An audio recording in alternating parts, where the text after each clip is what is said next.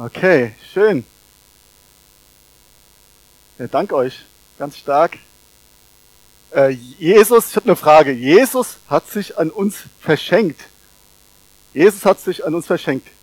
Er ist das größte Geschenk. Äh, wie geht das? Also, wie stellt, wie stellt man das vor? Also, kannst, kannst du mal dran machen? Stellt ihr euch das so vor? Oder Jesus das größte Geschenk? Also, er kommt eine große Kiste eine ganz große Kiste und da steigt dann Jesus rein und dann wird die Kiste zugemacht und dann kommt sie unter den Tannenbaum. Heute Abend dann, ist das, ist das so? Nein, das ist nicht so, ne? Nein, es ist nicht so, aber wie ist das denn mit dem Jesus? Wie verschenkt er sich denn an uns und wie kann er denn das größte Geschenk sein, was man sich wünschen kann? Wie funktioniert das? Und wir wollen uns das mal ein bisschen genauer angucken, weil der ist ja auch eigentlich vor 2000 Jahren gestorben, oder? Wie kann der denn jetzt ein Geschenk sein? Wie soll das denn funktionieren? Wir wollen das mal genauso genau angucken, aber ich kann dir etwas versprechen. Egal, was du irgendwie heute unter ähm, dem Taumbaum hast oder wo auch immer, welches Geschenk du bekommst, äh, wie wir gerade gehört haben, es gibt kein Geschenk, was du irgendwie bekommen kannst, was so kostbar ist wie er. Wie er. Es gibt nichts Kostbares. Ähm, und es kann ein mega großes, tolles Geschenk sein. Was war denn euer bestes Geschenk, was ihr je bekommen habt? Kann jemand was sagen? Ja? Ein PC, genau.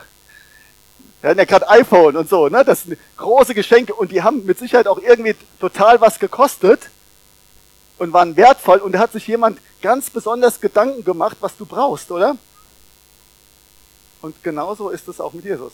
Er weiß genau, was du brauchst und er möchte dir etwas schenken. Aber wie ist das zustande gekommen? Wie ist das passiert? Wie? Okay, ich, wir fangen aber ganz anders an, ja? Wir, wir fangen jetzt die ganze Geschichte mal ganz anders an. Stell dir vor, du bist Gott. Okay? Du bist Gott. Und das ist diese Welt. Und du bist der Chef dieser Welt. Du kannst bestimmen, kannst machen, was du willst. Du kannst es richten, du kannst schaffen, du kannst vernichten. Tod kennst du nicht, Krankheit auch nicht. Alles ist dir möglich. Stell dir das vor. Du hast eigentlich auch keine Probleme vielleicht. Wie gesagt, du bist nie krank. Und dann gibt es eine Menge Leute, die dich anbeten. Und die vielleicht sogar auf die Knie gehen. Da gibt es Engel und so weiter. Und, und ist der was? Du hast Superkräfte. Du hast Superkräfte. Stell dir vor, Gott kommt auf diese Welt, Superkräfte und das ist ein Spezialauftrag, die Rettung dieser Welt. Die Rettung dieser Welt. Und du kommst auf diese Welt und ähm, was würdest du tun? Also ich habe mir das mal so überlegt, du wärst so der Typ da, super Jesus, ja, kommst auf diese Welt, um sie zu retten und kommst hierher mit deinen Superkräften, dann gehst du vielleicht in diesen großen Palast und setzt sich da rein, benutzt natürlich alle Medien dieser Welt, um bekannt zu machen, ich bin Gott, also ne, voll mit Instagram, Facebook, weiß nicht, wie sie alle heißen, ja, bist du voll drin und all, das, es müssen ja alle mitkriegen, dass du, dass du Gott bist. Und natürlich, du machst das Böse natürlich kaputt, ne, irgendeiner Form, ich weiß nicht, also ich würde dann so ein paar Erdbeben machen oder sowas, natürlich nur für die Bösen, würde irgendwie so Feuer vom Himmel fallen lassen und was weiß ich alles, ich weiß nicht, was du alles machen würdest, ja, ähm, vielleicht würde ich mich auch in einen Wolkenkratzer setzen nach Frankfurt, so Skyline, und äh, da würde ich irgendwie über die Welt regieren. Das klingt doch irgendwie nach einem Plan, oder?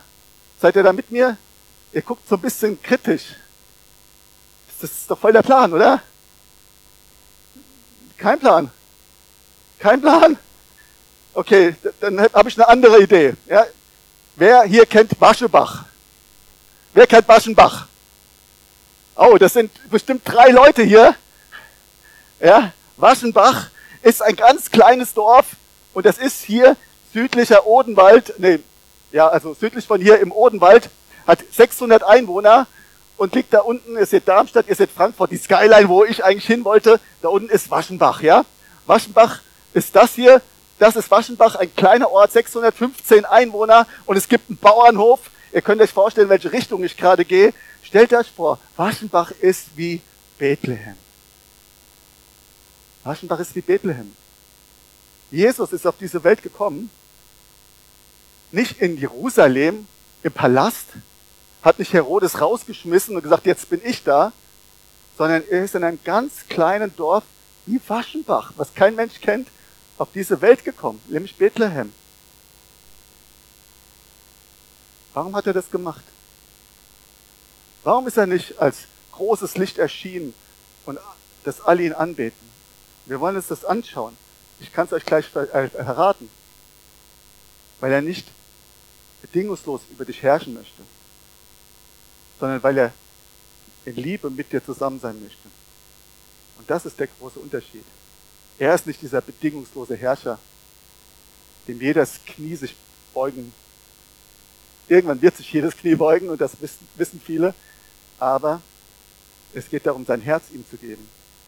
Und wir schauen, schauen uns das mal an. In Philippa 2, Vers 6 bis 8 steht, obwohl er in jeder Hinsicht Gott gleich war, hielt er nicht selbstsüchtig daran fest, wie Gott zu sein. Nein, er verzichtete darauf und wurde einem Sklaven gleich. Das ist Jesus.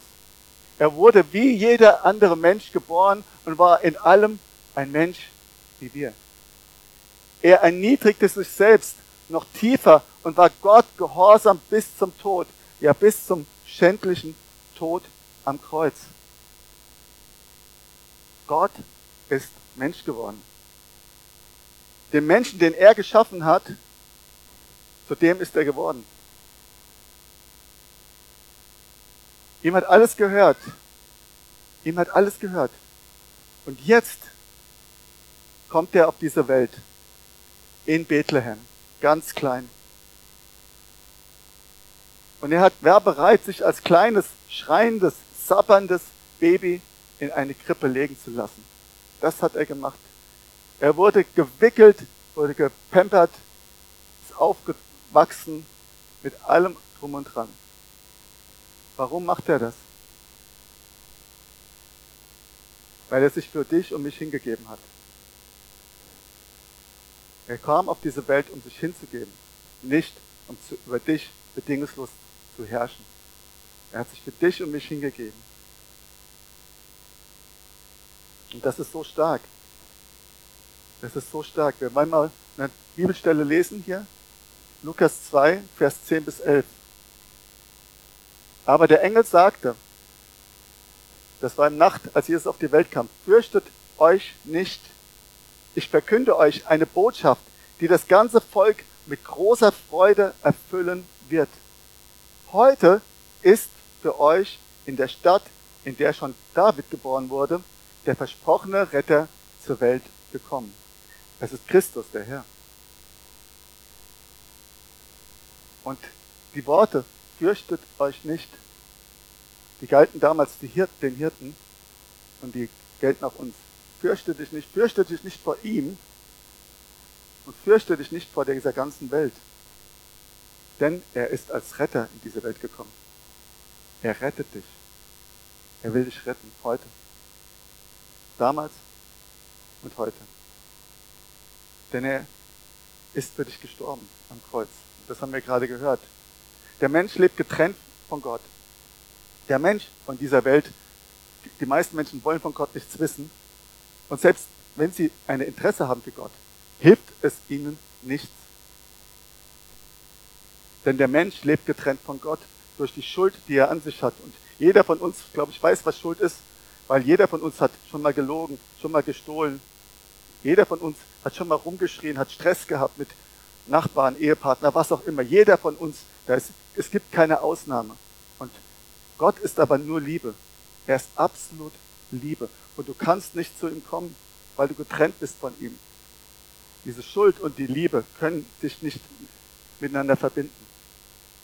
Und deswegen ist Jesus gekommen. Er hat sich klein gemacht. Er kam als Baby auf diese Welt, dass du frei sein kannst, wenn du das glaubst. Und das ist die Botschaft, die frohe Botschaft. Ich verkünde euch eine Botschaft, die das ganze Volk mit großer Freude erfüllen wird. Das ist die Frohbotschaft, das Evangelium, es heißt.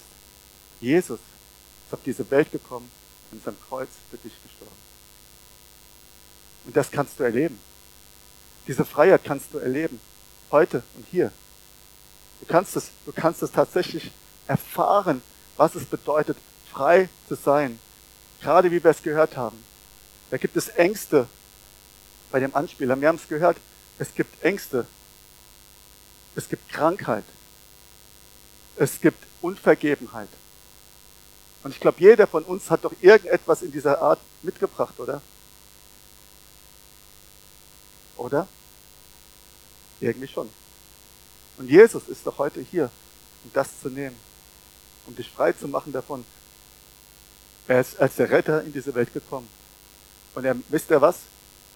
Du bist heute hergekommen und du, er möchte, dass du rausgehst mit einer großen Freude erfüllt. Genauso steht es da nämlich. Die das ganze Volk mit großer Erfüllen, Volk, na, die das ganze Volk mit großer Freude erfüllen wird. Und er möchte sogar bei Mathe helfen. Auch das. So war das sogar auch. Heute an Weihnachten kannst du diese Vergebung erfahren. Du kannst ihn kennenlernen als den Jesus, der dich rettet. Der dich zum Vater bringt, der dich zu Gott bringt. Und er möchte dein Leben in Ewigkeit retten und ja, Jesus hat diese Superkräfte. Aber er, kommt, er ist nicht gekommen zu zerstören, sondern zu retten. Und diese Superkräfte darfst du erleben. Und ich habe sie in meinem Leben schon einfach so oft oben, unten, rechts, links erlebt. Und meistens hier drin. Meistens einfach hier drin, wenn es mir schlecht ging, wenn ich nicht weiter wusste, wenn ich gestresst war, wenn ich krank war. Ja, ich danke dir, Herr. Ich danke dir, dass du das tust. Ich danke dir, Herr, dass du uns wirklich rausrettest. Aus allem, wo wir drin stecken. Danke dir, Herr. Amen. Danke dir, Herr.